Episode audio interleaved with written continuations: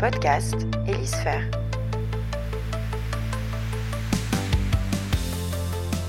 Bonjour à tous et à toutes pour ce nouveau numéro du podcast Hélisphère, votre rendez-vous dédié à l'actualité data marketing, gestion des risques clients-fournisseurs et conformité en B2B.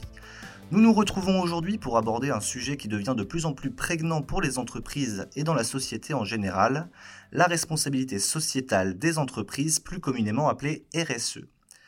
Durant cet épisode, nous allons aborder différentes questions. Qu'est-ce que la RSE Quelles sont les priorités pour la RSE en 2021 Et quel est son avenir?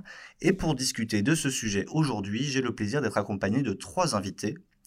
Tout d'abord, je souhaite la bienvenue à Evelyne Misseri, responsable de la communication interne et de la RSE chez Elisphère. Bonjour Evelyne. Bonjour à tous. J'accueille également Yannick Grandjean, président fondateur de CIRSA. Bonjour Yannick. Bonjour François, bonjour à tous. Peux-tu nous présenter un peu CIRSA en quelques mots? Avec plaisir. Bah, déjà, merci beaucoup pour, euh, pour l'invitation. Je suis très heureux d'être là. Euh, donc moi, je dirige une société qui s'appelle CIRSA. C'est un, un cabinet euh, actif sur les enjeux de la RSE et de l'ESG. Et on accompagne nos clients, entreprises et institutions financières euh, dans l'évaluation de leurs pratiques euh, RSE. on est également évidemment éditeur d'une solution logicielle qui permet de, de, mesurer, de quantifier ces aspects-là. donc voilà, on, on, produit une offre intégrée services et services et logiciels. Parfait, bah merci Yannick. Et enfin, nous recevons également Régis Chomel de Varagne, directeur de la société Oraveo. Bonjour Régis. Bonjour François, bonjour à tous. Même exercice que pour Yannick, est-ce que tu peux nous présenter Oraveo? Bah C'est très simple, c'est une société de conseil en RSE qui est un pure player et qui accompagne les entreprises dans l'intégration euh, de la RSE dans leur stratégie. Très bien. Eh ben merci à tous d'être présents avec nous euh, cet après-midi. Comme annoncé en préambule, nous allons aujourd'hui parler de la RSE et pour rentrer dans le vif du sujet et introduire nos échanges, ma première question pour vous est simple. De quoi parle-t-on quand on parle de RSE Peut-être euh, Yannick pour commencer? Bah, Avec plaisir. Donc, euh, bah, alors, je, pense que c'est une, très bonne question parce que le, le, le, champ, à mon avis, a beaucoup évolué depuis, euh, depuis qu'il existe. Hein. pas, je ne vais pas, faire une historiographie de la RSE, mais il y a des gens qui datent ça euh, en tout cas dans l'univers financier euh, des années 20 aux États-Unis, euh, avec ce qu'on appelait les sin bonds, les gens qui refusaient de prêter de l'argent aux, jeux, au tabac, enfin, aux industries qui n'étaient pas très fréquentables à l'époque. Donc on va pas faire cette historiographie-là. Pour autant, les, concepts, il me semble qu'ils changent beaucoup, ils évoluent beaucoup. Donc il y a une vision historique de la RSE qui consiste à dire c'est la place de l'entreprise dans la société sur tous les aspects euh, qui dépassent des aspects de compliance et de conformité, donc euh, l'engagement sociétal de l'entreprise, l'engagement auprès des collaborateurs, le respect de l'environnement. Et puis, euh, ça, c'est un peu la vision, en tout cas, c'est ma vision historique du sujet sur ces 20, dernières années en France, qui s'est matérialisée au travers de la, loi NRE au début des années 2000, puis ensuite par le Grenelle dans l'environnement avec Sarkozy, et puis, et puis tout un, ensuite une accélération, on en parlera tout à l'heure probablement des, enjeux réglementaires. Ça, c'est un peu ma manière de voir les choses. Il y a maintenant une, une, déclinaison de la RSE dans l'univers financier qui prend le, terme d'ESG, environnement, social et gouvernance. Donc on, pourra commenter euh, la disparition, l'ellipse euh, du R, de responsabilité euh, sociale et sociétale des entreprises, pour quelque chose qui est beaucoup plus factuel que sont la mesure des, critères extra-financiers, environnementaux, sociaux et de gouvernance. voilà, il y aurait plein de choses à dire. Aujourd'hui, ça emporte des, dimensions qui sont à la frontière de la conformité justement et de la compliance. Ça emporte des dimensions de parité euh, euh, et gros sujets d'actualité sur le climat. Donc enfin voilà, c'est un champ qui est très vaste, je pense qu'il est en, mouvement. Moi, je pense que je ne me risquerai pas à une définition fermée du sujet. Euh, et du coup, je vais être très, très heureux d'entendre Evelyne et, Régis sur le sujet. Mais voilà, champ, qui évolue, historiquement, une notion de responsabilité et de contribution au-delà des aspects réglementaires de l'entreprise dans son, dans son écosystème et sa chaîne de valeur. Euh, aujourd'hui, c'est peut-être moins clair cette vision-là. Et peut-être pour finir, il y a dans cet aspect dynamique, euh, il y a quelque chose qu'il ne faut pas oublier et que nous on n'oublie pas euh, d'ailleurs ensemble, c'est la notion de de disons relativisme géographique et culturel. la dynamique n'est pas la même en Amérique du Nord qu'en Europe. La vision n'est pas la même dans le capitalisme à tendance catholique que dans d'autres capitalismes. voilà, c'est pas donc il y a y a vraiment un contexte qu'il ne faut pas oublier, un contexte euh, local, euh, un contexte sectoriel. Donc euh, voilà, pour moi, c'est quelque chose quand même qui est, qui est très riche et du coup très complexe et du coup très intéressant. D'accord. Et de ton point de vue, Régis, du coup, est-ce que tu rejoins Yannick sur sa large définition de la RSE. Oui, j'abonde bien évidemment sur ce qu'il a dit. Je rajouterais peut-être qu'il euh, faut vraiment voir la RSE comme la contribution des entreprises au développement durable. Euh, qui a une vision plus, euh, plus onusienne, plus euh, mondiale, plus planétaire. et je pense qu'il y a deux, au-delà de la définition, c'est plutôt la posture qui m'intéresse. Je pense qu'il y a deux postures principales qui s'opposent aujourd'hui ou sur lesquelles on est en train de se transformer. Il y a une vision qui est plutôt euh, historique et euh, RSE égale à côté du business et somme des actions sociales et environnementales. Et puis il y a une vision de la RSE qui est maintenant, qui est plutôt euh, une vision intégrée et de voir la RSE comme un vrai outil de transformation, un outil qui permet de voir l'entreprise sur 360 degrés, d'envisager les enjeux économiques, environnementaux et sociaux et de trouver le bon équilibre entre les trois, ces trois piliers-là, ces trois sphères-là. Et je pense qu'il faut vraiment le voir comme ça, c'est un vrai outil de transformation des business models compte tenu du monde de demain dans lequel on va être amené à, piloter nos entreprises. Et toi, Evelyne, du coup, sur euh, une partie un peu plus opérationnelle finalement, euh, dans la mise en place de la, de la stratégie RSE d'Elisphère qui date d'une dizaine d'années, on le rappelle, globalement, comment est-ce que toi, tu, tu entrevois la RSE à ton, à ton niveau? Alors, c'est un petit peu difficile d'intervenir derrière Yannick et Régis, qui ont à peu près tout dit. et effectivement, je partage leur point de vue. La RSE, la responsabilité sociétale de l'entreprise, est un champ extrêmement vaste. Euh, on touche effectivement à tous les sujets, hein, ceux qui ont été annoncés, donc les trois euh, piliers entre guillemets, donc euh, environnemental, social et de gouvernance, et qui embarquent eux-mêmes un certain nombre de sujets comme l'éthique des affaires, les achats responsables, enfin voilà, tout un tas de sujets. Donc effectivement, on est on est à peu près à cette étape du chemin que, décrivait Régis, hein, c'est-à-dire d'avoir démarré de façon très opérationnelle, je dirais presque naturelle en fait, en fonction de, du métier que l'on fait, de la responsabilité que l'on a euh, vis-à-vis de nos parties prenantes, euh, d'avoir effectivement peu à peu euh, commencé à prioriser des actions, suivre des indicateurs, etc. Et on en est aujourd'hui à ce point de notre histoire où on se dit, finalement, ce n'est pas que ça non plus, il faut maintenant effectivement qu'on en fasse un vrai outil un vrai outil de pilotage de l'entreprise. D'accord. Vous parliez tous les trois de la notion de responsabilité qui est très importante. Euh, globalement, selon l'étude Deloitte Tendance RH qui date de fin 2019, 70% des entreprises sont conscientes qu'elles doivent devenir sociétales, mais seulement 30% des organisations ont déjà mis en œuvre de réelles actions. Euh, le panorama un peu des entreprises françaises sur la RSE, vous, vous le placez comment?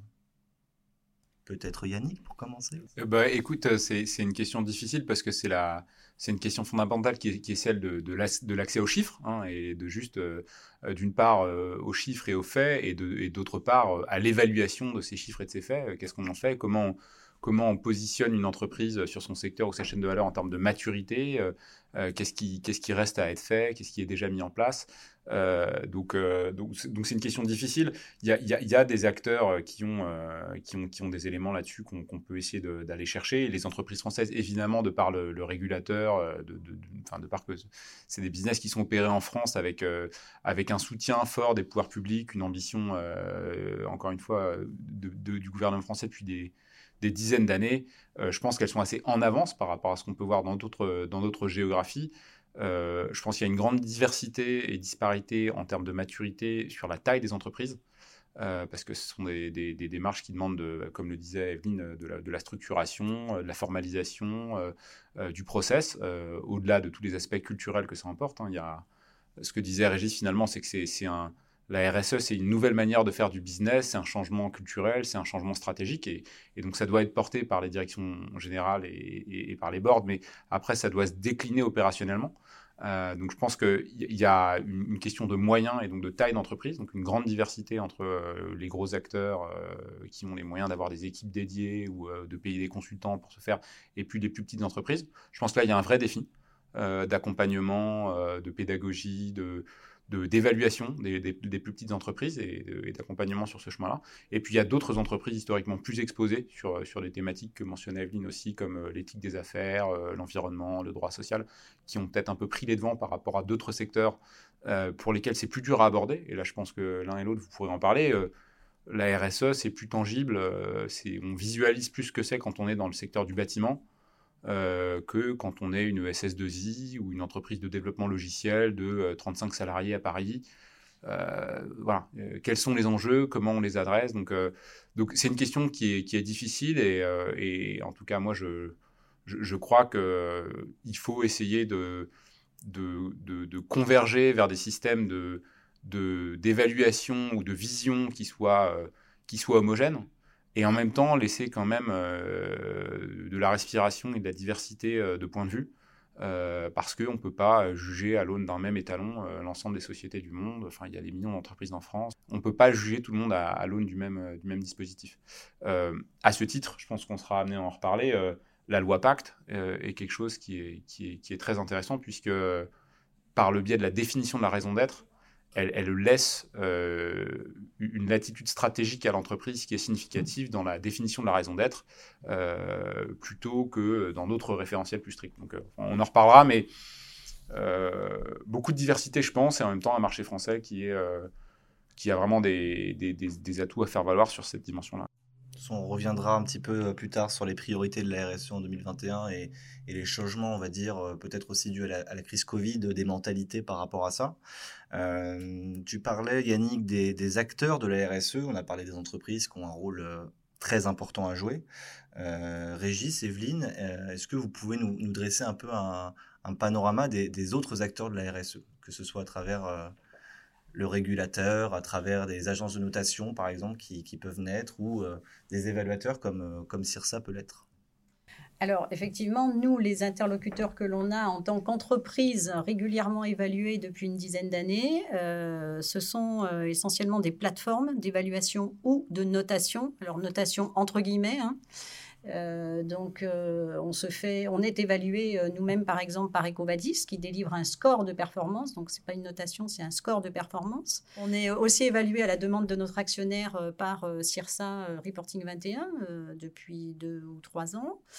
Euh, on est évalué par euh, également, euh, Tenaxia récemment. voilà, donc on est voilà. Donc en fait, nous, les, contacts que l'on a, c'est bah, à travers ces évaluations hein, qui sont faites de notre performance à la demande de grands clients ou d'actionnaires ou de financeurs.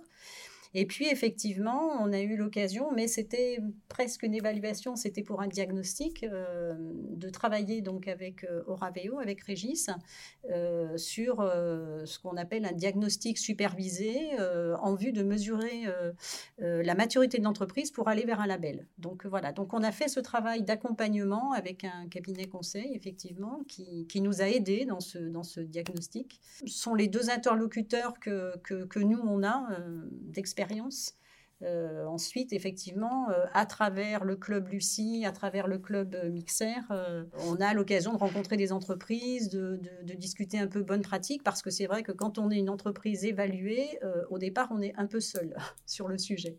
Voilà, donc c'est très intéressant aussi d'avoir ces clubs, entre guillemets, je ne sais pas si on peut les appeler comme ça, ces clubs utilisateurs en matière de RSE pour voir un petit peu ce que, ce que l'on fait les uns les autres. Vous disiez tout à l'heure que justement chaque entreprise a ses euh, problématiques en, termes de RSE.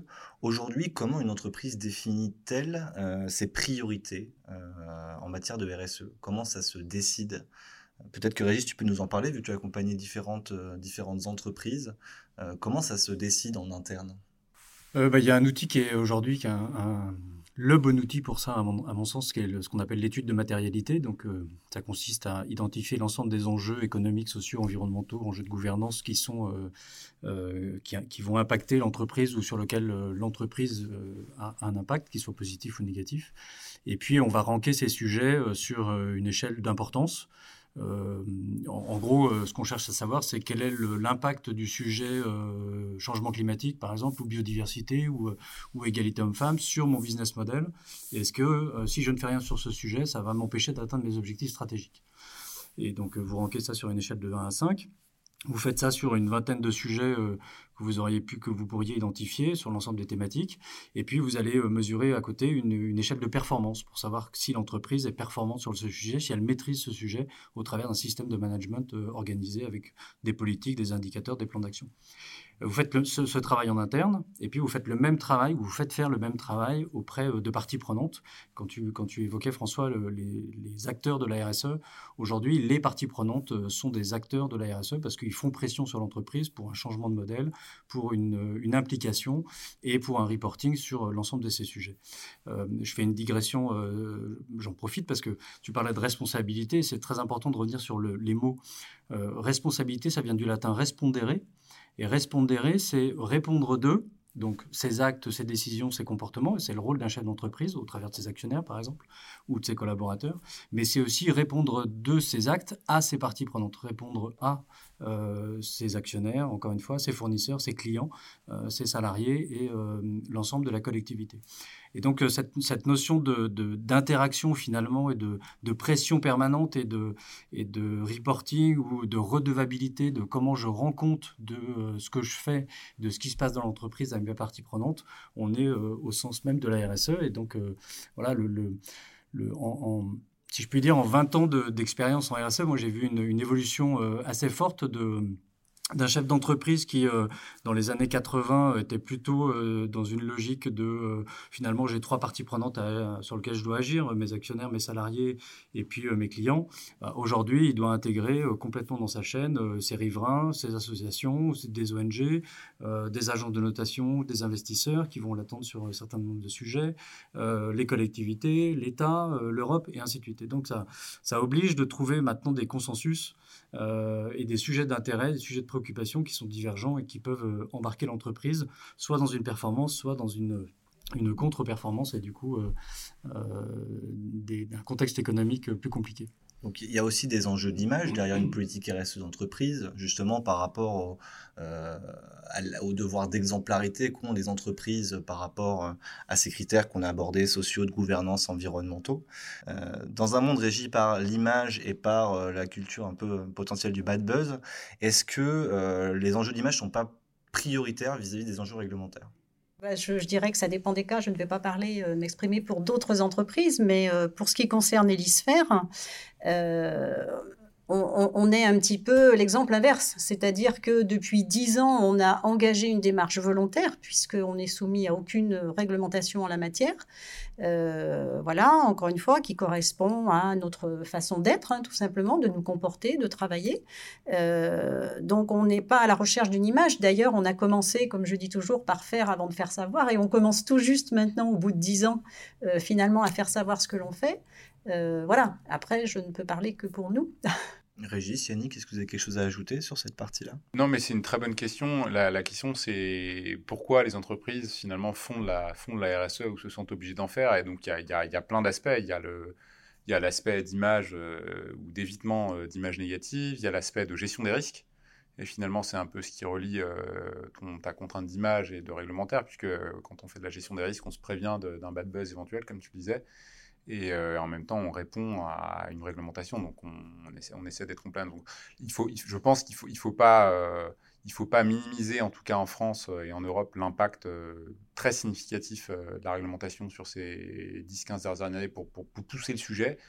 Je pense que depuis peut-être 24, bah, certains diraient peut-être 6 ans, d'autres 6 mois. Moi, je dirais peut-être depuis 2-3 ans. Je pense qu'il y a un, vrai, un vrai changement qui est en train de s'opérer dans les différentes chaînes de valeur sous la pression de ce que disait Régis, des, parties prenantes, des investisseurs, des actionnaires, des clients, des consommateurs, des fournisseurs, de, l'ensemble de, l'écosystème des entreprises qui est en demande de ce sujet-là. Donc, euh, je pense que le, truc, le truc qui est formidable, et, quand on discute avec des dirigeants, c'est ce que nous, on essaie de leur faire comprendre, j'imagine, Régis, toi aussi, c'est que c'est un formidable outil euh, un, formidable vecteur pour répondre à toutes ces contraintes à la fois euh, de manière j'ai envie de dire secondaire, avoir des effets d'image positifs, euh, adresser sa gestion des risques, être compliant euh, et être moderne tout simplement. Donc euh, je pense que le driver réglementaire a été très important. Aujourd'hui, je pense que la RSE comme, comme outil d'innovation est un autre driver très important de l'action des entreprises, donc, donc qui, les met en mouvement naturellement.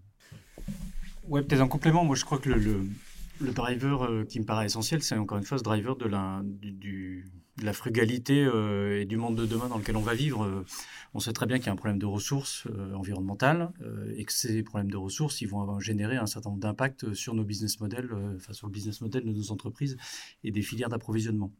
Le changement climatique et donc euh, la montée des eaux, les phénomènes climatiques avec euh, leur fréquence, euh, l'augmentation de la fréquence et puis de, l'importance vont aussi impacter les chaînes d'approvisionnement et donc forcément on va devoir être, on va devoir gérer ça et, les investisseurs l'ont bien compris puisqu'ils prennent le sujet de l'ESG sous principalement la, logique des risques. Maintenant, quand on est patron d'entreprise, je pense qu'il faut le prendre sous plutôt l'aspect opportunité, l'aspect business, création de valeur pour éviter la destruction de valeur. Et donc, encore une fois, le, vrai, la vraie question de la transformation euh, dans le monde de demain. Quand on parle de RSE, on parle beaucoup de, réglementation et on oppose souvent le concept de soft law à la hard law. Est-ce que, Régis, tu peux un peu nous expliquer la différence fondamentale entre ces deux Alors là, hard law, c'est vraiment le, la, loi enfin, définie par le législateur, donc ce qui est vraiment de l'ordre du réglementaire, que ce soit en France ou en Europe ou dans les pays d'implantation des entreprises. Euh, la soft law, c'est euh, une loi plutôt euh, issue du secteur d'activité où, alors je sais que les juristes auront d'autres définitions, mais moi je vais essayer de simplifier pour les personnes qui nous écoutent. donc voilà, c'est des pratiques, des bonnes pratiques sectorielles qui vont être exigées par l'ensemble des acteurs. Euh, une certification 14001, par exemple, sur la, question de l'environnement, relève plutôt de la soft law que de la hard law. Euh, l'index égalité homme-femme, aujourd'hui, relève de euh, la hard. Le, la réalisation de son bilan gaz à effet de serre relève de la hard law, parce que c'est une loi Grenelle voilà, 2000, 2007. Ce qui est sûr, c'est qu'il y a un certain nombre d'acteurs euh, législatifs, et notamment en ce moment en Europe, où euh, on fait pression sur l'entreprise, non pas pour qu'elle s'engage euh, dans sa démarche de responsabilité sociétale, mais plus pour qu'elle reporte sur ce qu'elle fait ou ce qu'elle ne fait pas, compte tenu de ses enjeux. Donc il y a le, le choix européen qui a été fait dans les années 2000 sur la législation, c'est de dire on reste sur une démarche volontaire. En revanche, on impose aux entreprises de reporter, de rendre compte, encore une fois, de, euh, et avec transparence, de ce qu'elles font pour euh, absorber euh, les enjeux environnementaux et sociaux. Je, suis tout à fait d'accord avec ce que Régis vient de dire. Il y a l'angle, et ça a été le même en France, ces deux visions se recoupent, et aujourd'hui il est très clair au niveau de l'Europe, c'est l'obligation de transparence. Euh, donc il y a un code de l'environnement, comme tu disais Régis, un, un, droit social local, etc. Mais au niveau de la RSE, l'obligation, elle est de transparence. Et en fait, ça, ça produit de la soft law puisque ça oblige les acteurs privés à dire ce qu'ils font en termes de pratique, à dire ce qu'ils pensent faire mieux que les autres, euh, à dire là où ils pensent qu'ils ont du risque. Et donc ça, ça produit de la bonne pratique et ça produit des trends qui, qui, ensuite vont euh, peut-être être légiférés une fois que le régulateur aura pris connaissance de ce qui se fait dans le marché, deux, trois ans après que les acteurs auront euh, rendu public leurs engagements. Euh, le régulateur pourra baisser des seuils, rendre, des, réglementations plus strictes. Bah, c'est comme ça qu'ils ont opéré en France sur, certains aspects dans la finance. C'est comme ça que la, la, réglementation dite SFRD est prévue en Europe, pareil, dans l'univers financier. Euh, donc, donc, donc le, c'est, ces deux, euh, ces deux éléments qui se. Euh, la question, c'est est-ce que c'est les pratiques qui font la loi ou l'inverse? Bon, bah, dans la RSE, c'est un peu une boucle perpétuelle entre il y, y, a des acteurs qui sont plus avancés que d'autres, ça crée de la loi, les attentes de la société civile évoluent, ça crée de la loi, et en même temps, il y a des acteurs qui les ont anticipés. voilà, et puis parfois la loi elle tombe et donc elle crée des pratiques. Mais le, de ce point de vue-là, effectivement, l'angle obligation de transparence, il est assez fructueux. Euh, on, peut se dire de l'extérieur, euh, peut-être, euh, on peut dire, bah, si c'est juste une obligation de reporting et de transparence, c'est pas très contraignant. En fait, derrière, dans la sphère privée, ça, ça, ça, drive beaucoup d'innovation et en fait, c'est très prescriptif. Enfin, moi, je trouve, c'est très efficient de simplement obliger les lecteurs à dire ce qu'ils font, quitte à dire qu'ils font rien. À ce moment-là, comme dit Warren Buffett, c'est quand la mer se retire qu'on voit ceux qui se baignent nus. Et là, bah, ça fait des dégâts en termes de réputation, en termes de, en termes d'image, en termes de, de, gestion des risques. Après, il faut, faut pas être euh, naïf. Il y a une, il y a, aujourd'hui une tendance à la réglementation sur ces sujets qui est de plus en plus forte. Euh, Yannick l'a dit euh, avec la, nouvelle directive sur le, reporting.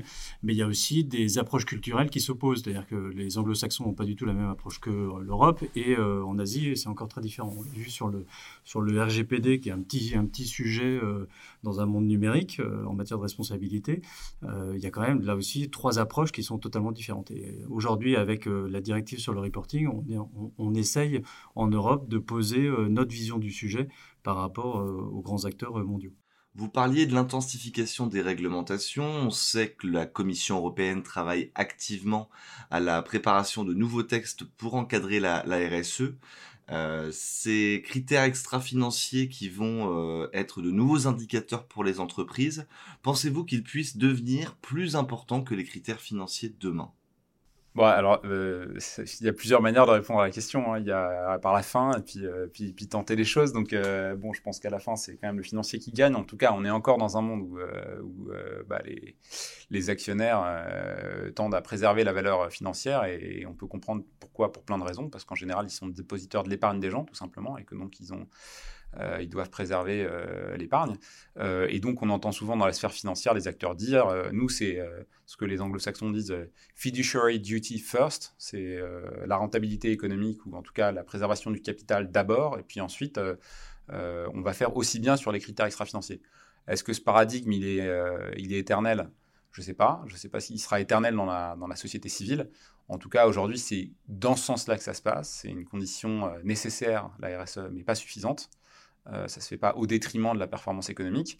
Euh, donc ça, c'est moi, c'est comme ça que je, vois le monde aujourd'hui tel, qu'il est. Et donc, et donc, euh, c'est pas un plus.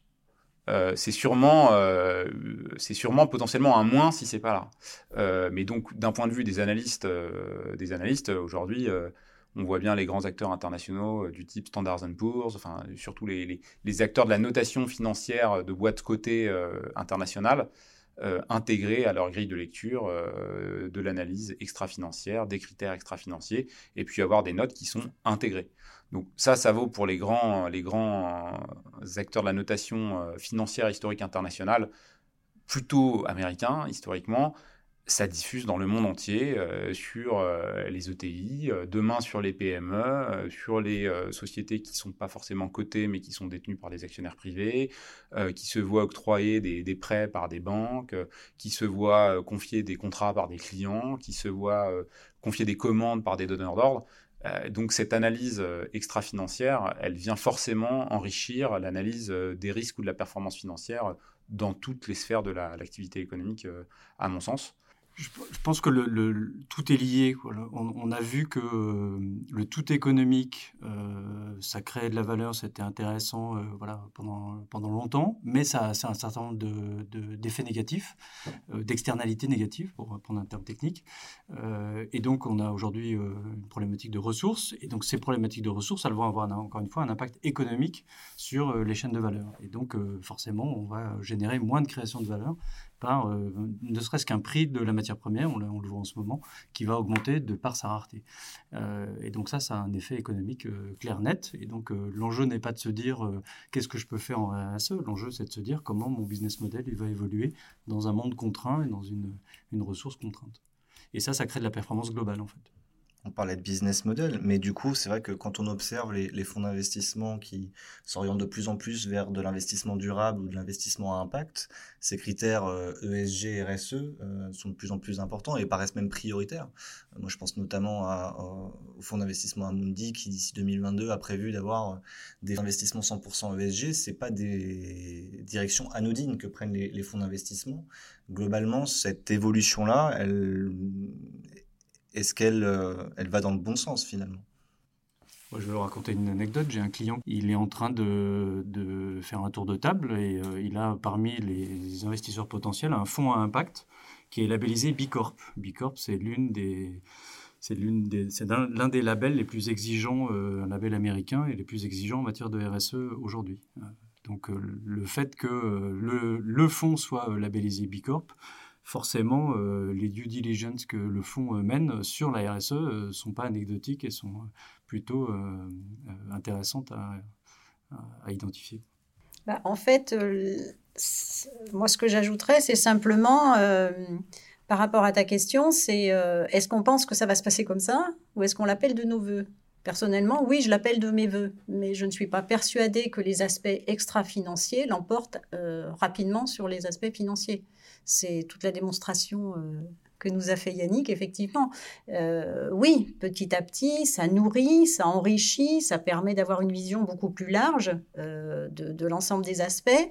je pense qu'on est encore loin d'un monde où l'aspect extra-financier l'emportera sur l'aspect financier. aussi pour les raisons que tu as citées, économiques, de, voilà. Donc, bon, la question est un petit peu compliquée. C'est, on ne sait pas, personne ne sait jusqu'où on va aller. Je ne sais pas si on en est loin, mais ce qui est sûr, c'est qu'on est rentré dedans. Quand AXA prend la décision de plus financer les mines de charbon ou un industriel du charbon, on a clairement cette décision et, cette vision de la performance qui est de dire bah, demain, euh, dans mon portefeuille euh, d'assurance, euh, je ne peux pas avoir une zone de risque telle que les énergies fossiles. Et donc, je pense qu'on est vraiment déjà rentré dans cette dynamique-là. Oui, on rentre dedans, mais... Ah bah après, c'est une question d'accélération. De, Mais l'accélération, elle va se faire, encore une fois, par toutes les, à mon sens, par toutes les pressions des parties prenantes. Pourquoi? Parce que les enjeux environnementaux et les enjeux sociaux, à l'échelle du monde, imposent cette transformation-là. Donc euh, ça va tirer, euh, à mon sens, ça va tirer et accélérer euh, assez fortement dans les années à venir. les parties prenantes, en parlais justement, c'est aussi la société, les attentes sociétales. Globalement, on se rend compte avec les récentes études que les attentes des consommateurs en période de crise Covid étaient de plus en plus tournées vers une recherche de responsabilité et d'éthique des entreprises, notamment pour les jeunes générations. Est-ce que vous pensez que de nouvelles opportunités vont naître pour la RSE demain? Euh, alors c'est une, belle et difficile question parce que c'est toujours euh, difficile de, lire dans, l'avenir, mais en termes de tendance 2021 et pour le futur, il y a, euh, il y a, quelques traînes qu'on peut, qu'on détourer. Le premier, on l'a abondamment commenté, c'est l'échelon européen et Régis parlait à l'instant de Bicorp qui est un label américain. Donc là, il y a deux de vision du monde ou de zones géographiques qui se complètent ou qui s'opposent sur, euh, sur le futur de la, de la RSE, hein, la vision euh, nord-américaine, anglo-saxonne et la vision européenne, qui est là, qui est crantée pour le coup, parce que le, le plan pour une finance durable européen, c'est un plan à 2030, les ODD, c'est 2030, enfin, donc euh, il y, y, a des jalons qui sont posés.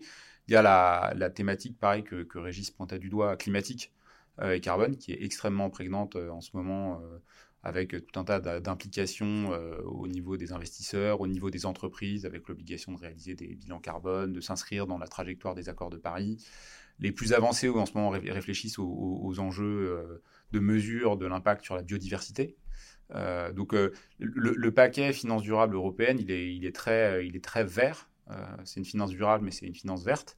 il y a la, taxonomie verte, dont, on entend beaucoup parler dans les médias en ce moment, avec des débats passionnés au niveau de la Commission et du Parlement euh, pour savoir si le nucléaire c'est vert, pour savoir si le gaz c'est vert, ou si tout ça l'est pas. Donc il y a, l'aspect environnemental, euh, ressources, encore une fois dont parlait Régis. Il y a l'aspect social aussi, à mon avis, qui est, que je suis pas le seul à, je suis pas le seul à avoir pointé l'absence dans le paquet finance européenne. Et il y a un groupe de travail qui s'est lancé au niveau de la Commission pour réfléchir à la mise en place d'une taxonomie sociale euh, pour identifier dans les activités économiques les activités qui favorisent le plus le lien social, l'inclusion, euh, l'emploi. Et, euh, donc voilà, moi je, pense qu'on ne pourra pas faire on pourra pas faire une, on pourra pas avoir des entreprises qui sont durables sur l'aspect environnemental si elles sont pas durables sur l'aspect social. Et on pourra pas, je pense c'est ça l'équation qui est très compliquée, avoir des entreprises qui sont rentables d'un point de vue financier sans être mieux disantes d'un point de vue RSE. Mais l'inverse est vrai aussi. On ne pourra pas avoir des entreprises qui sont euh, très fortes en RSE si elles ne sont pas compétitives d'un point de vue financier euh, sur le marché européen, à l'export, euh, par rapport à des entreprises chinoises ou sud-américaines ou nord-américaines, etc. Donc, il y a ces deux gros pans-là. Après, après, je pense que Evelyne, chez Elisphère, doit avoir des aspects beaucoup plus opérationnels, beaucoup, beaucoup plus micro, peut-être dans sa feuille de route. Régis doit avoir beaucoup, plus de, de sujets, peut-être euh, spécifique, mais en tout cas, déjà, on peut commencer avec ces deux grands euh, piliers-là. Quoi. Après la crise, euh, alors euh, nous, nos, nos, nos, enjeux euh, pour, pour 2021, effectivement, sont autour de la qualité de vie au travail. Hein. Il n'aura échappé à personne que nos organisations de travail ont été bouleversées cette année. Bon, Elisphère s'est effectivement très vite adapté à la situation et voilà. Bon, mais maintenant tout cela, ça va s'installer dans le temps. On n'était pas, on était sur une période de crise. maintenant, il, il faut rendre cette organisation pérenne au mieux des des intérêts de chacun, de l'entreprise et, des salariés. Donc ça, ça va être un, très très fort enjeu, hein, euh, l'organisation du travail euh, aujourd'hui, demain, pour Elisphère. Et un autre enjeu, alors là je te rejoins sur l'aspect social euh, et sur l'aspect environnemental, on va aller beaucoup plus loin aussi sur, sur le numérique responsable, parce qu'effectivement, pendant des années, on s'est un petit peu gargarisé, entre guillemets, si je puis dire, euh, sur le fait de digitaliser des process, euh, etc. Le zéro papier, on se rend compte que eh ben, le zéro papier, ça fait euh, beaucoup de numérique et que le numérique, ça pèse aussi quelque part. Alors, on ne le voit pas, mais ça pèse. Voilà. Donc, ça, c'est un sujet, effectivement, compte tenu que, qu'on, est tous digitalisés, nos offres le sont également. Donc, on a cet impact. Alors, attention, cet impact, il a déjà été pris en compte au niveau de notre direction euh, des systèmes d'information, hein, dans, le choix, euh, dans le choix des serveurs, de, l'infrastructure, etc. Mais on souhaite aller un petit peu plus loin euh, et sensibiliser les collaborateurs. Ils sont d'ailleurs demandeurs. Hein. On a réalisé un sondage il y a peu et c'est vrai que ce sujet, cette préoccupation du numérique responsable ressort très fort chez, les collaborateurs d'Ilisphère. Donc c'est tout à fait intéressant, tant mieux. voilà, donc ça, ça va être pour nous une priorité. ces deux sujets-là vont être des priorités en 2021. Très bien. Et de ton côté, Régis, est-ce qu'il euh, y a eu une euh, augmentation des demandes des entreprises euh, vis-à-vis des questionnements RSE sur cette période un peu récente de, l'année dernière à aujourd'hui? Ça n'arrête pas. Non, il y a une vraie accélération, une vraie prise de conscience des dirigeants, une nécessité d'aller plus loin que le, simple fait de mettre en place des actions, et donc de passer dans un plutôt un niveau de réflexion, plutôt un niveau de prospective. Euh, après, pour moi, il y a un sujet, euh, au-delà de ce qui a été dit, sur le dialogue partie prenante, l'ouverture de l'entreprise dans son écosystème, euh, l'économie collaborative, comment, j'apporte des réponses avec mes concurrents, sur, des sujets de filière. il y a des enjeux qui ne peuvent pas se résoudre seuls. on l'a vu avec le devoir de vigilance sur le secteur de, l'habillement, par exemple. donc, dans la cosmétique, c'est pareil, il y a des enjeux de filière. Euh, et puis, il y, a, euh, il y a une question d'économie de, circulaire, bien évidemment, euh, qui là aussi va devoir se résoudre à l'échelle de, circuits courts, de façon à ce que les déchets des uns deviennent des ressources pour les autres et qu'on puisse recycler plus facilement et retransformer de la matière. Bah, merci Régis, merci Evelyne, merci Yannick pour ces échanges très intéressants autour de la RSE. Merci François. Merci, merci François. On espère avoir dégrossi le sujet et vous avoir intéressé. Pour notre part, nous vous donnons rendez-vous le mois prochain pour un nouveau podcast Hélisphère. À bientôt!